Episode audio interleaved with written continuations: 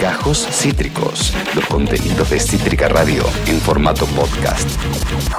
El vértigo, griterío e intensidad de la política real. Política real. Traducida por Facundo Pérez. Facundo Pérez. En Barullo Político.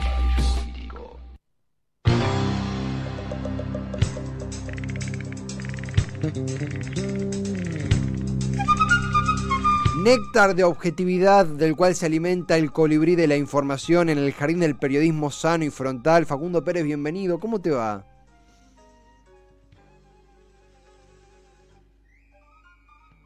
Voy a, voy a, perdón, estoy medio tentado de, no decirlo, pero estás muteado, Facu, perdón, perdón. Igual si puedo leer tus labios, estabas diciendo que yo soy genial y que soy el mejor conductor de la historia, ¿verdad? Sí, sí. Le pasó a gobernadores, me puede pasar a mí también, que soy algo parecido. Totalmente, totalmente. Bienvenido, Facundo Pérez, ¿cómo estás?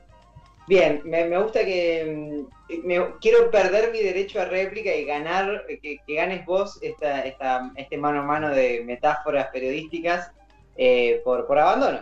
Digo, no, no, salía tiempo. No pasa, nada. Por ahí alguien acá metió un botón para favorecerme, no descartemos eso. Puede ser. Eh, voy a denunciar una, un, boicot.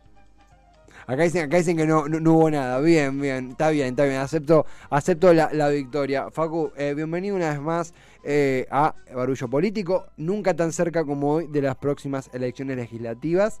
Eh, sin embargo, el, ambiente está un poco, un poco enrarecido, incluso en, recién veía de, pasada, en el oficialismo, el presidente está en el, en el G20 en Roma, eh, la campaña sigue un tramo bastante más tranquilo de cara a la, a la veda, aún falta un montón, pero, pero igual, no, no, no es un ritmo demasiado exagerado, quizá lo más fuerte fue lo del acto, me lo comentaba, bueno, charlamos con mañana antes de entrar al vivo, lo del acto en Morón de, del aniversario de Néstor fue la primera vez que yo escuché a Alberto decir con tanta contundencia, no se le va a pagar al fondo si pone en riesgo a los argentinos. Después de que lo haga es otro tema. Pero creo que fue como el, último, la primera vez que escucho esos términos. No sé si estoy siendo medio, medio exigente. Por lo menos de esa manera sí, y también de la boca de Alberto. Hay un viraje en el último tiempo del gobierno, yo creo. Está esa entrevista de Guzmán, creo que Sí. No me acuerdo si fue el coloquio Idea, no, quiero confundirme, pero si no fue esa misma semana en la cual dice algo parecido y dice justamente esto de que si quieren darse cuenta quién desde Argentina juega a favor de los intereses del país o a favor de los intereses de eh, el capital financiero internacional o el Fondo Monetario Internacional, tienen que ver a quién está apurando. Si apura al gobierno para que acuerde en las condiciones del fondo, está defendiendo otros intereses que los nacionales. Entonces, dentro de eso, creo que es, otro símbolo más, súper importante, súper fuerte también, de un cambio de estrategia, por lo menos discursiva, por parte del, gobierno nacional. Sí. Puede ser electoral y puede ser también hacia el adentro de la negociación. Eh, digo, eh, y te completo esto, Alberto está en Roma, se va a juntar con Cristianidad Georgieva y después va a una cumbre sobre eh, el cambio climático. La estrategia argentina en cuanto a la deuda tiene mucho que ver con eh, estas nuevas regulaciones o esta, esta, nueva puesta en agenda de eh, las energías renovables o alternativas en pos de eh, amortiguar el cambio climático, ya que Argentina dice, por las características naturales de nuestro país, nuestra soberanía contribuimos a frenar el calentamiento global. Entonces somos acreedores climáticos, si se mm. quiere, y deudores financieros. Bueno, nosotros no tenemos la plata para transformar nuestras energías eh, tradicionales, por ejemplo, el petróleo, por ejemplo, los combustibles eh, comunes, hacia eh, energías alternativas. Como no tenemos esa plata y somos acreedores ambientales, condon, condónennos cierta parte de la deuda para que nosotros podamos destinar ese dinero a ese cambio de matriz productiva. Bueno, esa es la estrategia argentina y así de esta manera entra el, cambio climático en la lógica de la negociación de la deuda. Bien, eh, eh, estrategia que llevaría a la canonización de Juan Cabandier. estrategia que, inclusive Juan Cabandier tampoco habla mucho del tema. No, no, no. No, pero, no, pero para, ¿por qué lo digo? Me parece que es una. A ver, el, realmente la cuestión ambiental ha logrado una conciencia global sumamente importante e imprescindible. De hecho, estamos en octubre y hace 30 grados, digo, claramente hay un tema que está sucumbiendo en torno a la urgencia de una conciencia medioambiental, sobre favorecer las, las, energías verdes, sobre que no se, no se quede solo en, discursos. Eh, y claramente la Argentina, como un país con, que, reúne tantos recursos naturales, tiene un rol súper importante. No, si me guió por el gobierno, el medio ambiente fue un tema que ha ido ganando importancia en un principio cuando... Cuando fue asignado Cabandier, que no es una persona con experiencia medioambiental, estaba esta cosa de, bueno, cartera de segundo orden. Eh, claramente no lo es es interesantísimo esto, esto que, compartís. También eh, te, complemento algo, eh, va a salir eh, luego en una nota aparte Rulo de la Torre, pero adelanto ya el tema que íbamos a, tocar, porque hubo una frase justamente en este ritmo desde la administración Biden, porque un embajador es seleccionado por el presidente de la nación y aprobado por el Senado en Estados Unidos en una misión diplomática estadounidense. Acá, bajo la administración Biden, el embajador va a ser Mark Stanley. Y Mark Stanley tuvo una frase que ayer la repasamos bastante, que es terrible, que es, Argentina es un hermoso micro turístico al que las ruedas no le funcionan correctamente.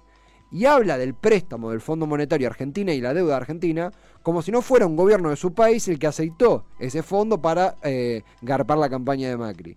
Eh, es el, dos cosas, ¿no? Es el peor costado de la embajada estadounidense, vale recordar Braden o Perón, digo, no es lo mismo porque son contextos históricos diferentes, pero hay una esencia que, perdura y corta, eh, se empieza a caer a pedazos y, quedan los restos en el piso de esa cosa de Juan Domingo Biden. Digo, Biden no es Perón. Y, y Biden representa el interés del Fondo Monetario. El gobierno estadounidense está en línea con el Fondo Monetario y no con Argentina. No, por eso, por eso me parece interesante la estrategia de Argentina. Parece una boludez. A ver, el término acreedor climático, acreedor ambiental, parece una boludez. Pero en el contexto en el cual se desarrolla, me parece que es una estrategia interesante. Digo, acá no hay buenas intenciones. Acá hay intereses. intereses financieros e intereses de países. En esto que vos decís de la frase del embajador eh, estadounidense. Obviamente está defendiendo intereses que son ajenos a, los intereses argentinos. A lo que voy con esto es, la estrategia que te contaba antes se enmarca en una guerra, si se quiere, entre Estados Unidos y China, una guerra de potencias económicas. Estados Unidos tiene muchísima más capacidad y está mucho más cerca de lograr ese cambio productivo hacia eh, energías alternativas que China. Ese cambio a China lo perjudicaría bastante. Entonces a Estados Unidos le sirve que Occidente se enrole detrás de esa posición de cambiemos la matriz productiva para cuidar el planeta, porque encima generaría un freno en el crecimiento exponencial que viene teniendo China. Por eso China, y yo estoy casi seguro que Xi Jinping no participa de la cumbre que va a participar Alberto esta semana. Eh, eh, está enfrentado. Entonces ahí de repente Argentina puede encontrar un punto de fuga, decir, ¿a vos te conviene que yo me enrole detrás de esta lógica de cambio productivo, más allá del planeta y la cosa verde y los abrazos? Es como, bueno, listo, perdonamos una parte de la deuda. Entonces ahí tiene algo con que negociar y bueno, a ver, hay que ver si lo puede explotar. Es, es interesantísimo. A ver, nosotros tenemos acá también un par de temas ya de política estrictamente doméstica pero es inevitable abordar este tópico porque justamente mientras hablamos estaba aterrizando Alberto Fernández en la cumbre de G20, el auspicio, el, la, la, buenaventura que pueda trazar con presidentes y mandatarios de otros países va a ser muy importante para tener muñeca, para negociar con el Fondo Monetario. Eh, es muy probable también de que eh, el, debate por el fondo puede estar más o menos eh, en volumen mayor o menor según la época del año, pero yo creo que va a quedarse por un tiempo prolongado. ¿Por qué? Porque se viene el acuerdo vía Congreso con el Fondo Monetario Internacional. Eh, lo, lo cual explicaría por qué de repente desde el gobierno está esta cosa de, bueno, llamemos al diálogo, generemos un consenso entre esto y aquello, la convocatoria dentro ya del marco interno a el control de precios fiscalizado por gobernadores y por intendentes. la, imagen de los intendentes, está bien, hay un poco de marketing, claramente, no, no, no es todo, no, somos tan naif de creer que los intendentes van mercado por mercado relojeando góndolas. Si lo hacen, bárbaro, pero hay, hay una foto, hay una cámara, hay una intención.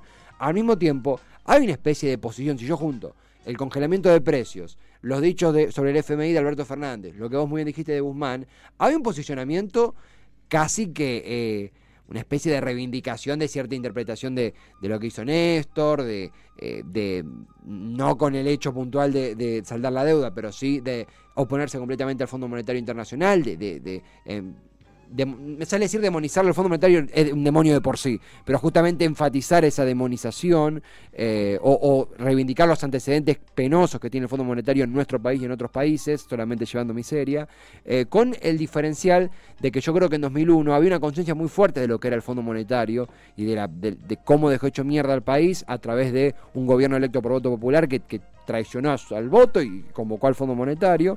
Eh, y ahora yo creo que a algunas personas todavía les, dura la, píldora dorada de Macri, que nos pedía que nos enamoráramos de, eh, de Christine Lagarde. Eh, eso pasó hace muy poco. Tuvimos un presidente que quería que nos enamoráramos de la mandataria del FMI. Eso deja alguna secuela todavía. Sí, lo tenemos naturalizado. Estamos mm. hablando del Fondo Monetario Internacional y hace cuatro años era impensado. Sí, total. Era totalmente impensado. Entonces, no nos olvidemos que este quilombo nos metió el gobierno de Macri. Mm. Estamos hablando del fondo por culpa de Macri y la situación económica actual y la, angustia que genera eh, la situación de la deuda y la negociación es por culpa del gobierno de Macri, que acaba de ganar una elección, lo cual es preocupante. Mm. Y déjame eh, tomar el guante en algo que decías recién y también yendo a lo que habíamos pactado que era la columna porque te salí por la tangente. Perdón, perdón. Eh, es viernes, me conoces. Yo te salí por la tangente. no, no, me gusta, me gusta, me gusta. Em, esto, ¿no? De, de, la posición del gobierno dura, por lo menos desde lo discursivo, este viraje en la negociación con el fondo. También se espera ciertas posiciones un poco más duras del gobierno en cuanto a la política interna, en cuanto a eh, negociaciones, ya sea con agrupaciones sociales, ya sea también con empresarios, eh, mm. grupos de interés, círculos económicos. Yo hoy le pedí al señor operador Ian Soler si podía mandar un tweet para graficar algo que quería decir aquí en la columna. Ah, tenemos el tweet de, eh, de, de... quién es el tweet, perdón, Facu? Eh, no lo sé. Max Orama. Max Orama. Ahí ya, ahí ya estamos cargando el, el, el, tweet que, que, había sugerido. Ah, ahí. ¿querés escribirlo? Sí, dice acá, ¿no? Orama, le, le damos el mérito del tweet y dice: Las empresas antes de la pandemia y el perro ahí súper amenazante durante la, pandemia un perrito contento, cobrando el ATP, tirando todos para adelante y, pensando en el estado protector que nos ayuda durante este momento. Y luego de la pandemia, obviamente, las empresas, de nuevo, este Lili Lu, este perrito, amenazando, chocando contra el Estado, quejándose. A lo que voy, uh, esta frase, ¿no? Pero digo, hay brotes verdes en la economía argentina, hay un repunte económico, sobre todo en, la cuestión de la producción. Lo que pasa es que ese repunte económico se le están quedando cuatro vivos, y esos cuatro vivos tienen que ver mucho con eh, las empresas de la industria alimenticia, mm. que al mismo tiempo responden a, el sector de la economía que es más importante para comer, digo, no, no, es, es muy básico el hecho. Entonces, los alimentos son una de, la franja que más aumentó de la canasta básica en los últimos meses, acompañando a la inflación y superándola. Entonces, eh, frente a esa situación, me parece que el gobierno tiene que no tenerle tanto miedo al perrito y mm. ponerse en posiciones un poco más sólidas, porque nosotros íbamos a hablar un poco del el corte en Puente Pueyrredón, ya hablamos la, la columna pasada, y mm. eso termina siendo un síntoma de algo que viene ocurriendo detrás, que es por ejemplo esto, los alimentos no paran de aumentar, mm. aumentan por encima de la inflación y eso es algo que se tiene que cortar. Sí, sí, eh, a ver, eh, mucha leí algunos algunos comunicadores que reivindicaban el rol de reivindicaban, analizaban el rol de Roberto Feletti en este congelamiento de precios, una especie de, de, parche porque hasta enero no aumentan los precios de ciertos eh, alimentos esenciales para el día a día. Hay un estudio muy piola que creo que es de la Universidad de San Martín, se me está escapando ahora, ahora voy a verificar bien, que comparaban el porcentaje de lo que tendría que salir y lo que sale hoy. Y ya había productos aumentados casi en un 35%, 40% y hasta 50% de lo que tenían que salir. Y no eran productos, qué sé yo, no era aceitunas, cosas así. Bueno, podés vivir sin aceituna. Era leche, era eh, fiambres, era yogures, era fruta, era carne. Eh, y, lo, vemos, y ya es algo que se, se, palpa con tan solo agarrar un changuito e entrar al supermercado. Acá voy con todo esto. Vos bien lo nombrabas, ayer ocurrió algo que yo creo que no tuvo la relevancia necesaria. Eh, fue muy grave, muy grave porque pudo haber habido gente eh, herida. Yo detesto esta, porque siempre es una visión sesgada, porque uno termina tomando como fuente el reporte policial. Y el reporte policial que es lo que notifica qué pasó, no te van a decir si la cana le partió un palazo en la cabeza a una, a una mujer que estaba con su derecho a manifestarse, pero sí te va a decir no, porque la mujer le, no sé, le, le, pegó al policía. Entonces eso es una mierda que, que, no quiero caer, pero también lo que pasó quedó en cámara y eso sí se vio de que había una protesta frente al Ministerio de Desarrollo Social ayer. Eh, se pintó con, con, con, polenta, tengo entendido, con, polvo de polenta, la frase basta de polenta en la vereda del Ministerio de Desarrollo Social, una un concepto muy que, hasta ahí creíamos muy ligado a, un prejuicio más de la derecha, de los conservadores, esto de, bueno, los, peronistas quieren que coma solamente polenta, es tomado por un movimiento que uno ubica la izquierda, un extremo izquierdo, por así decir, si es que esa categoría es válida. Acá la nota de minuto 1 eh, lo, asigna el MTR histórico, un grupo de manifestantes entró ayer por la fuerza de la sede del Ministerio de Desarrollo Social, donde protagonizaron serios incidentes en los que resultaron heridos varios empleados y que concluyeron con la detención de tres personas. Eh, hay un video en donde ingresan por la fuerza, rompen algunos eh, elementos que estaban en la, en la sala de la recepción, eh, aparentemente eh, sin que pasara mayor, sin pasar mayores, sin que haya una, un, hecho de gravedad, una herida de gravedad, eh, empujaron a, dos o tres empleados, lo cual está como el culo, digo, son gente laburando, gente que no tiene por qué comerse un empujón ni nada. de nuevo, todo esto en base al reporte policial, todo esto en base a a todo lo que se dice y lo que no se dice cuando ocurre un hecho así. Es gravísimo que entre un, grupo de personas con intenciones eh, coléricas, por así decir, al Ministerio de Desarrollo Social. Yo no recuerdo que haya pasado. Es muy grave y habla de un clima de época. Lo que también me llamó la atención, y, es, y, lo tengo que mencionar, eh, hoy, yo, off the record, me, me comuniqué, intercambié WhatsApp con dos personas de dos movimientos que según la nota de minuto uno, eh, porque hay que decirlo, formaron parte de la movilización.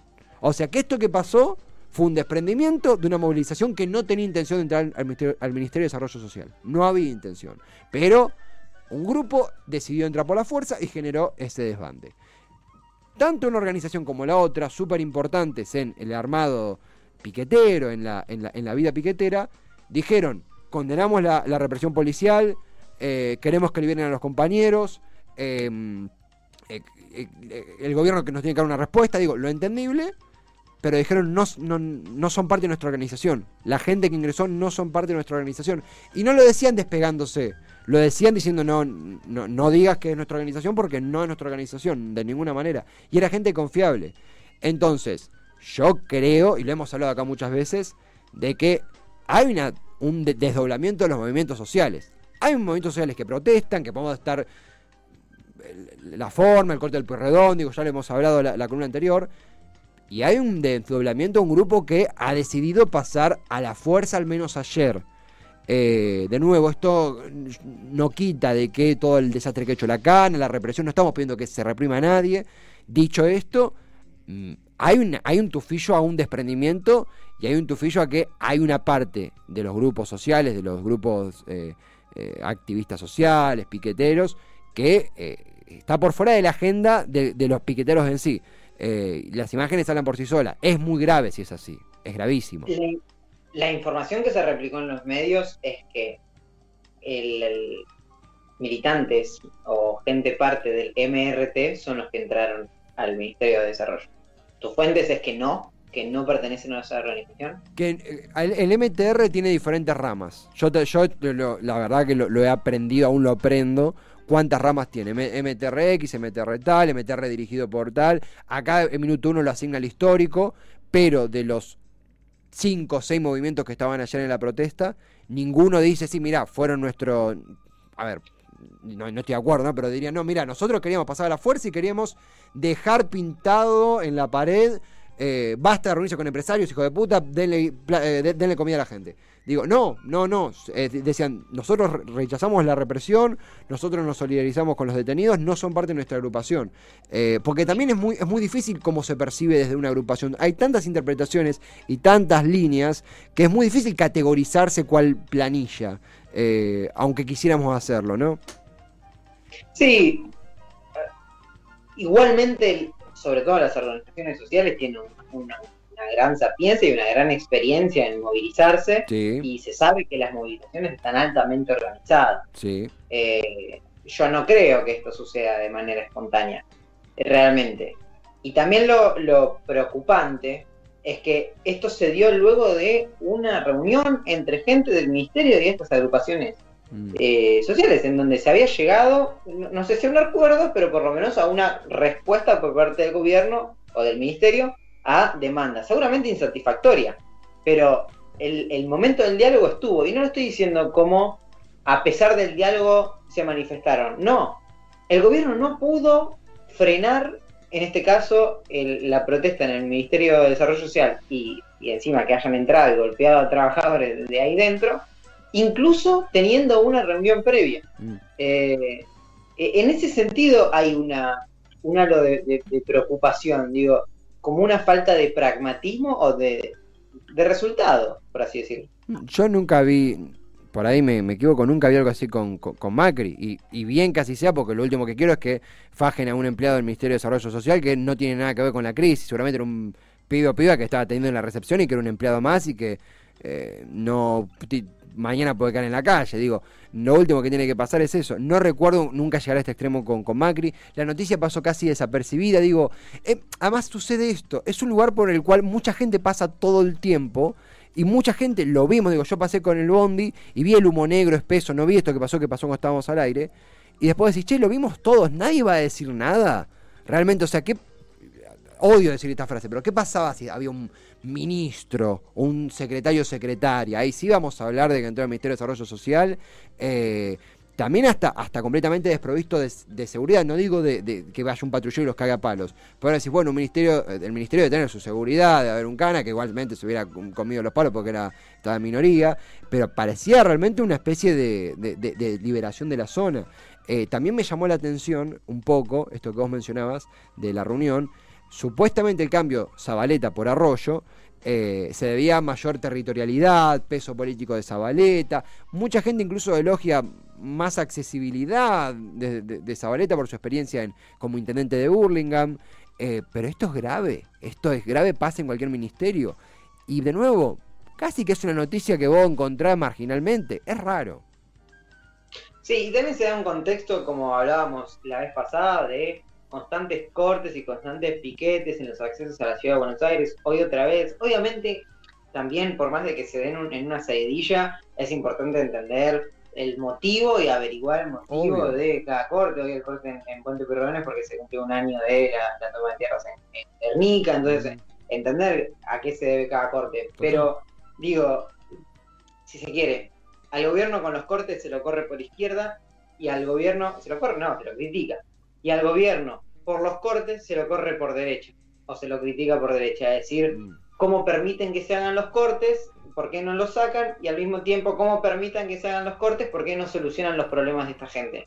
Bueno, por A o por B eh, hay un factor, un, común denominador que es la ineficiencia. Digo, mm. lo mires por donde lo mires, veas la solución que quieras verle, el corte está ahí y hay problemas que se generan antes y después del corte y que el gobierno no está pudiendo resolver, no está teniendo la cuota de pragmatismo necesaria, de negociación necesaria, de política necesaria para poder resolverlo.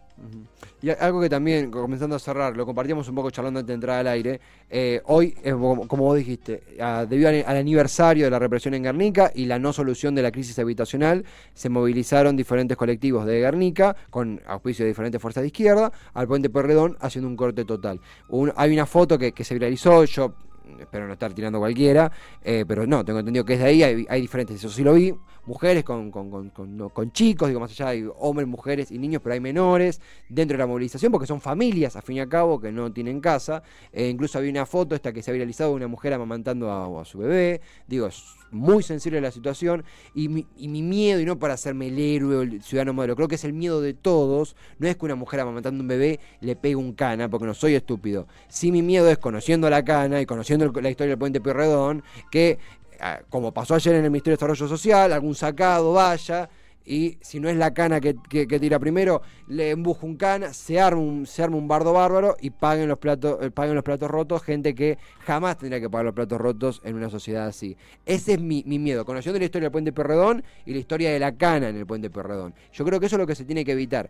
Siendo que ya van dos semanas de cortes, y creo que aún no se ha percibido del gobierno, como vos decías, con eficiencia, la necesidad de, dar respuesta a esto. Y como siempre decimos, creo que lo dejamos muy claro, pero, pero repetimos, dar respuesta no es cagarlos a palo. Dar respuesta es atender su situación como una familia que reclama una casa después de la represión en Guernica para, eh, para poder solventar una solución.